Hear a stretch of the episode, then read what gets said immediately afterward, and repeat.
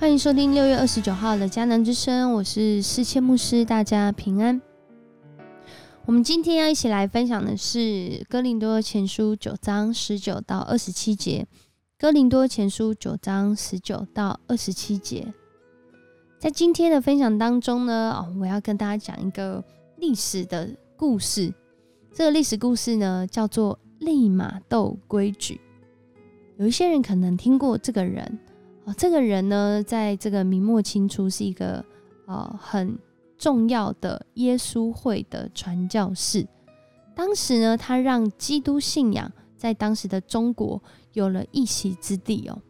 因为呢，他是一个呃让福音跟文化能够慢慢相融结合的一个代表性人物哦，甚至在后来呢，这个。康熙皇帝呢，帮他设了这个利马窦规矩。这利马窦规矩其中有几个哦，就是呢，他们传教啊，可以传呃，可以在中国地区自由的传教。而在传教的过程中呢，他们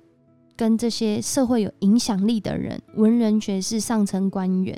然后来结交成为朋友，啊，向他们传教，这是被允许的哦。而且在这个传教的过程当中呢，利玛窦国举里面，他们就是用很多西方的科技知识来引起中国人对天主教的注意，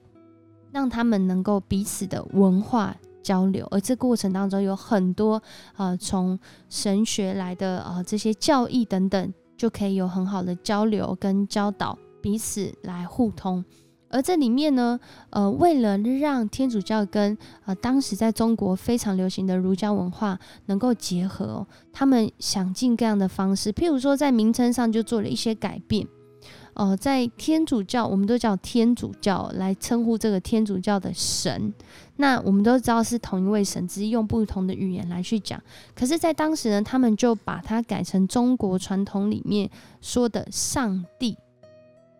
所以，我们有时候会看到一些什么上帝教或者上什么，那其实不是基督教信仰，是我们中国传统的一些宗教、民间宗教。然后，这个上帝的名词呢，就是因为要跟啊这个跟跟这个中国的文化去做一个连接，让中国的人能够用这个词的背后意义比较贴近本土的方式去认识这位上帝。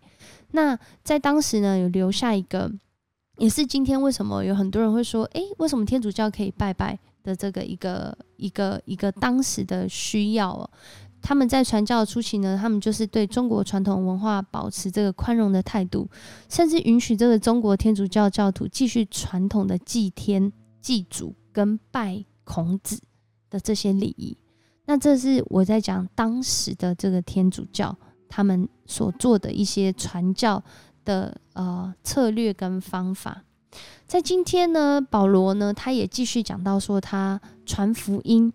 他传福音，他用一个什么样的姿态、什么样的身份去传，他怎么传，而他对这个传福音，他有什么样子的一个看法？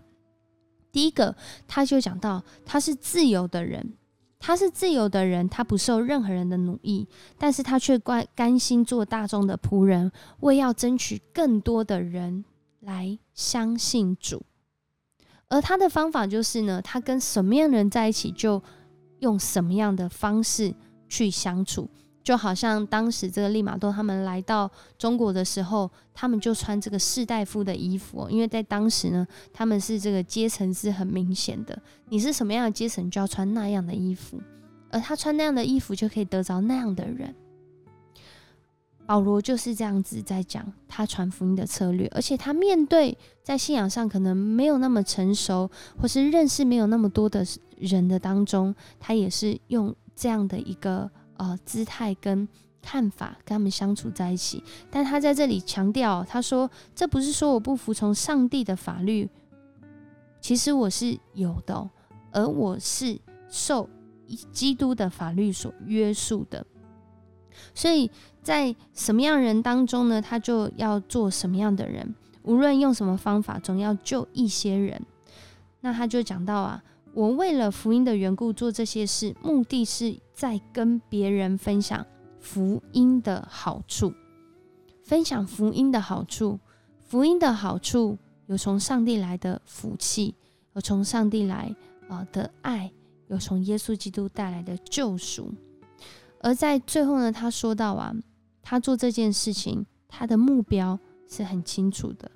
他在做这件事情，用各样的方法，他用赛事来形容。赛事对当时罗马文化下的这些弟兄姐妹，哥林多教会的弟兄姐妹是非常知道的，因为在当时呢，非常喜欢这个运动赛事。可是，在赛跑当中呢，我们都知道第一名永远只有一个。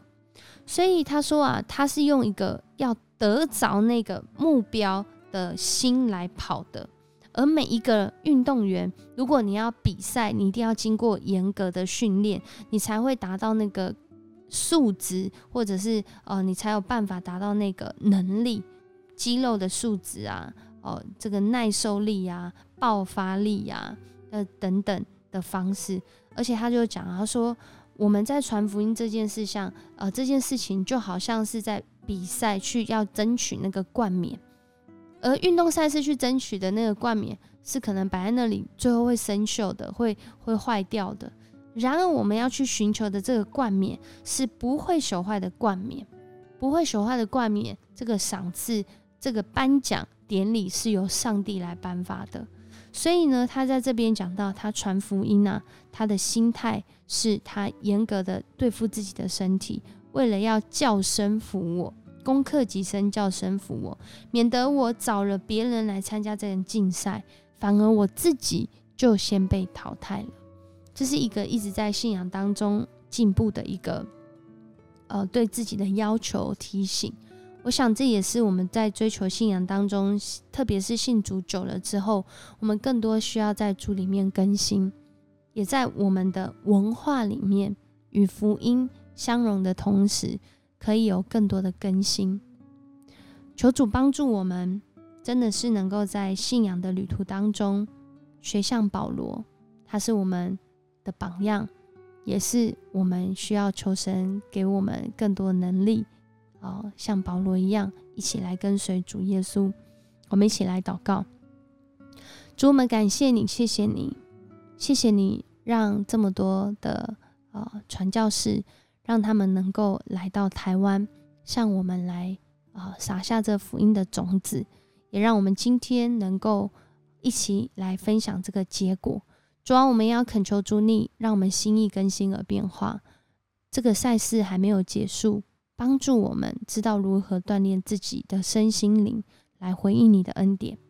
主，谢谢你在疫情当中有很多的人，或许会在信仰当中冷淡软弱，但我们要求主你的应许临到我们的弟兄姐妹身上。你的话语是叫我们再次苏醒的动力。求主你用你的话语天天来喂养我们，也让我们有这样子的渴慕，每一天要遇见你。谢谢你，我们这样祷告，奉主耶稣的名求，阿门。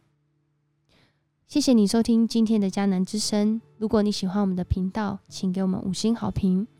我是世谦牧师，我们明天见。